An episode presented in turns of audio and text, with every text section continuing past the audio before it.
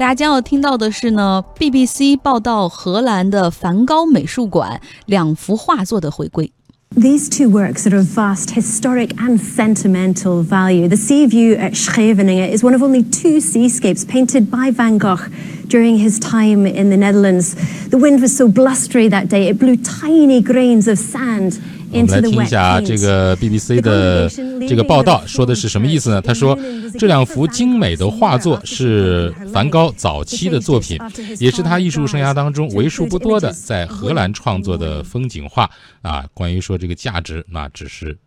没法说，只能说是价值啊，价值连城。是，那我们就来到荷兰的阿姆斯特丹吧，看看这两幅画到底是什么内容哈。这两幅画的照片我们全部都已经发到“倾听全球”的微信公众号上了，如果大家想去看一下哈，可以点击。那一幅画呢是梵高创作于1882年的斯海弗宁恩海滩，这个画的名字是这个，它呈现的呢是海牙那个附近海上风暴和电闪雷鸣的。场面。那另一幅画呢？是梵高创作于一八八四年到一八八五年期间。这个画作的名字叫做《离开尼尔恩教堂》。那当时的这个创作背景是他的父亲刚刚去世，而他的母亲处于悲伤之中。画面之中呢，我们看到梵高描绘了他的母亲和其他的几个女性人物站在教堂门口哀悼的一个画面。那这个教这两幅画作现在重新回归梵高美术馆，所以梵高美术馆的馆长以及荷兰文化。部的部长都站出来说：“哈，说如果你想了解这两幅画的魅力的话，那通过电视画面或者照片是远远不够的，你需要来到荷兰，面对面的去感受。很高兴我们能够时隔十四年再次欣赏到他们。对，也许以后用 VR 看的效果应该也不错。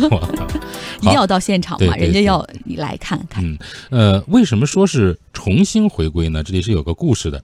其实，在二零零二年以前啊，这两幅世界名画一直是安静的，这个在梵高博物馆里面和各路的。观众啊，全球的观众来见面的，但是二零零二年十二月七号的这一天，不幸发生了，有两个盗贼啊，他们是用一个很简易的梯子，居然就爬上了梵高美术馆的屋顶，然后呢，他们打破了顶层这个屋顶上的这个窗户，进入到馆内啊，把这两幅画给偷走了，而且呢，呃，是利用绳索啊就。逃逸了啊！说起来好像非常的 low 啊，一点也也不高科技，不像那个阿汤哥偷东西的时候那么费劲。对，让我们想里面不应该有很多红外线的那种，只要你他一触及到红外线就会响起警报，或者那个画面画的后面应该有警报器，当你一拿起的时候也应该响啊。好像不不太好解释，我们也没看到细节。总而言之，就是让这两个贼用最原始的方法搭个梯子，弄根绳子就就给拿走了，破窗而入。对对对，呃，那梵高美术馆里呢是藏有二百幅梵高的。画作和五百幅手稿，当然这两幅这两个盗贼眼光也不错啊，拿走了这两幅价值连城的画啊。是，主要是比较早期的、很少见的风景画。那其中一幅，这个其中一个盗贼是这样说的：说我们都没想到这么轻而易举的就得逞了，自己吓着了。是，你知道后来他们被抓之后，还有这电视台去监狱里，然后。给他们做了采访，然后后面还拍成了纪录片。当时一个盗贼这样说：“说我们当时全程只用了三分四十秒，警察来的时候我们刷个牙的时间，对，这么刷这么长时间呢？”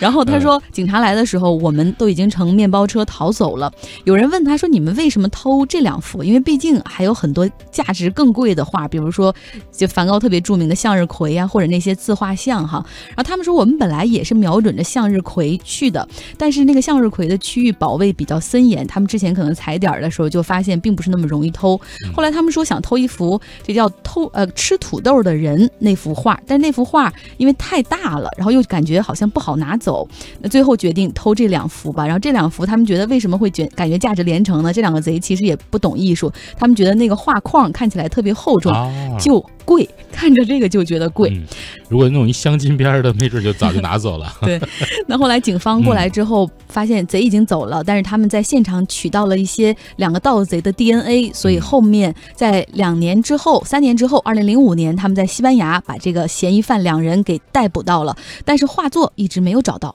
哎，呃，这个其实被偷走的这个画儿啊，呃，也是这个命运多舛的。我们在艺术市场上有这样一条规律啊，就是所有的这个艺术品投资人或者说藏家也好，没有人愿意去买啊，明确知道它是被偷来的这样的一个画作，因为呢，买卖这个失窃的艺术品是一个违法的行为，而且呢，你拿到手之后，即使你这个买进了，你也没办法再转手变现，所以呢，这些偷窃来的赃物一般是只能是在黑市上进行的交易。那警方从盗窃犯里那里呢获得了一些零星的信息，比如说呢，这个阿姆斯特丹的黑手党团想要购买这两幅赃物，呃，并且呢，还有就是说曾经，呃，制造了这个喜力老板绑架案的啊这样一个黑帮也想购买，嗯，呃，这也只有黑帮能买了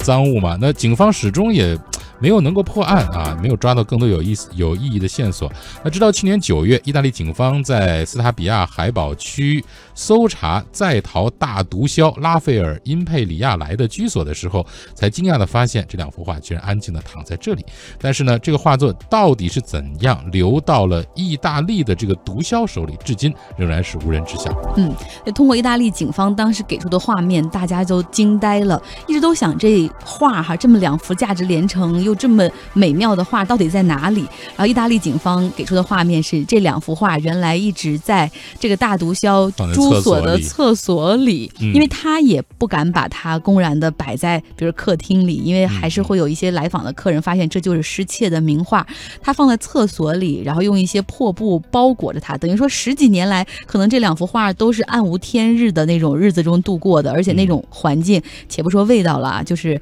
是阴暗潮湿的。空气其实已经让这个画作多少有些受损，所以当今年年初归还给这个梵高美术馆之后呢，这个博呃艺术馆也是进行了大量的一些修复，昨天才开始对公众展出。然后想起了我在故宫修文物，对，然后 那为了防止氧化，说明这个画作其实现在的状况并不是很好，所以他们现在呢，你没办法直接来看，他们是被放置在玻璃的镜面后面，大家只能隔着玻璃来看了。